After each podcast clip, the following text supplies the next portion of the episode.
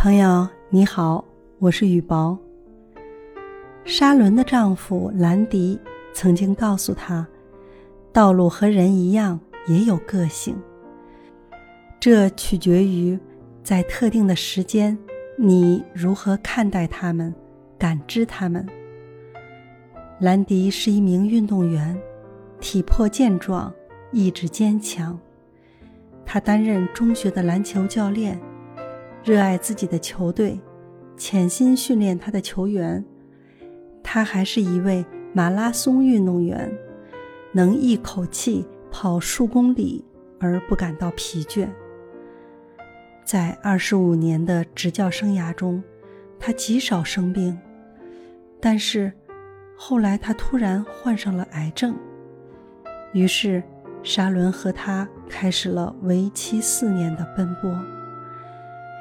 他们行驶于家与斯坦福大学医疗中心之间，为了给兰迪做诊断、化疗、紧急救护，去医院必须经过一些让人不堪忍受的路。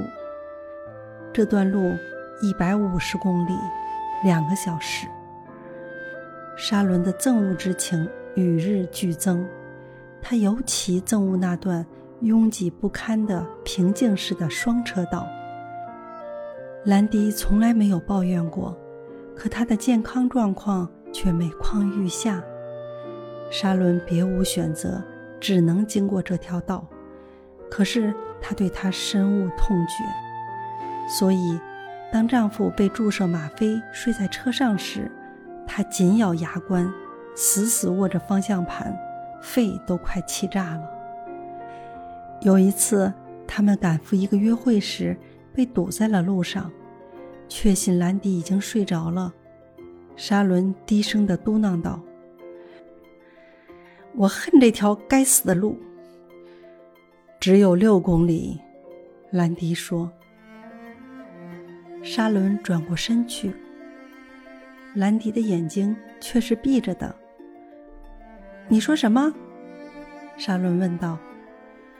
这段路只有六公里长，他的声音很平静，好像对学生一样循循善诱。没什么大不了的，在这六公里路程里，你可以做任何事。沙伦看了一下计程表，他说的很对，六公里整。沙伦却一直相信他足有三十公里。突然觉得车开起来轻松多了。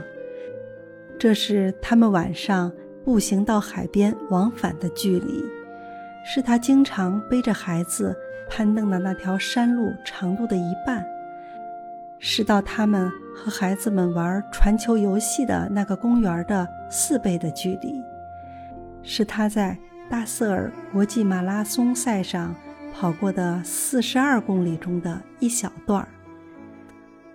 六公里真的没什么。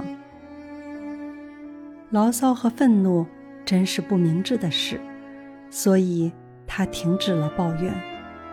在去医院的路上，大多数时间，兰迪的眼睛是闭着的，沙伦的眼睛却是睁开的。沙伦开始真正用眼睛去看。绿色的田野有时在太阳下闪光，有时却消隐在浓雾之中。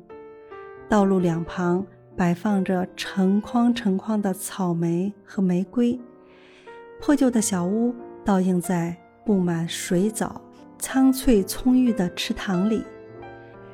一匹老白马羡慕地注视着大道上的汽车。这些景色一直在那儿，只不过以前沙伦从未注意。兰迪教会了他如何去欣赏它们。